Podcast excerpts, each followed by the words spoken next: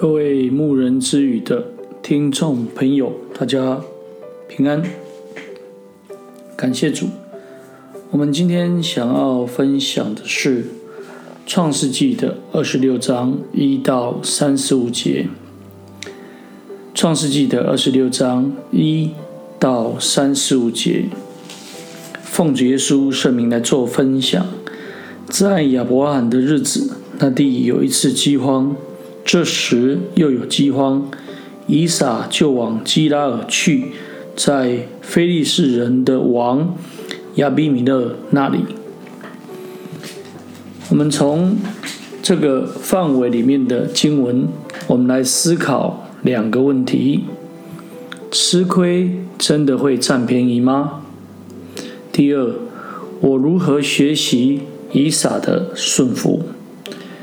以撒。在迦南地遇到了饥荒，他本来想要跟他父亲所采用的方法是一样，他想要下埃及去，但神在他到了非利士人的基拉尔的时候，便向他来显现，叫他不要下埃及去，要住在神所指示的地，并且应许与他同在，要照顾他。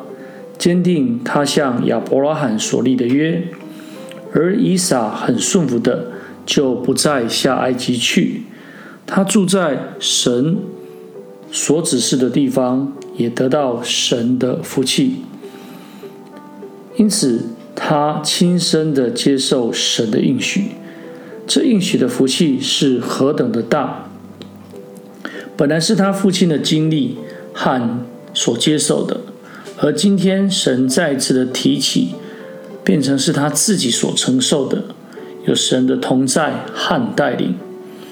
而每一代的人都应当自己亲身经历，与神建立应许和密切的一个关系。第二，受神的保护，伊撒也有他父亲的软弱，他因着利百加的美貌。不敢公开她是他的妻子，而说是妹子，也有着神暗中的一个带领保护，所以最后还是要公开，但自己也受到别人的责备。今天我们在这一个啊动乱、罪恶的社会的当中，我们必须坚守信仰的原则，深信神会保守我们脱离凶恶。以撒有着百倍的收成，那年本是饥荒，但因因着以撒的顺命，神的祝福，反而有着百倍的收成。他不断的昌大，日增月盛，成了大富户。在这边我们可以看到，我们不要看外面环境的恶劣，在内心要顺服神的旨意。而顺服的时候，必能体会神的恩典，丰丰富富，会足够我们使用不尽。以撒因着有的神的祝福，成了大富户。当地的非利士人就嫉妒他，赶他走，甚至来侵夺以撒的水井。这对以撒来说是个很大的打击。他承受父亲的一切，他并没有用武力来保护自己，对抗别人的欺负。但是他一再的忍让，神也带领他，使他终能够啊挖到水井。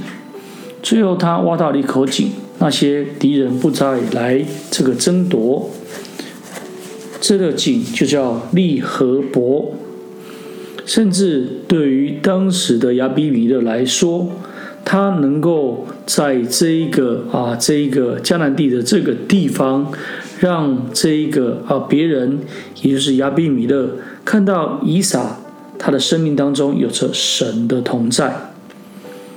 所以今天的我们是不是也能够啊让人看见我们生命当中有着神同在呢？并且我们能够在忍让、在追求和睦的过程当中，来吸引人来信靠这位全能的真神。让这些人有机会来听从神的话语、神的道理。感谢神。那今天的分享就到这里。最后将一切的荣耀、颂赞、权柄都归给天上的真神。也愿主耶稣基督的平安临到我们。哈利路亚，阿门。啊，感谢主，今天牧人之语的分享就到这里，大家平安，下次再会了。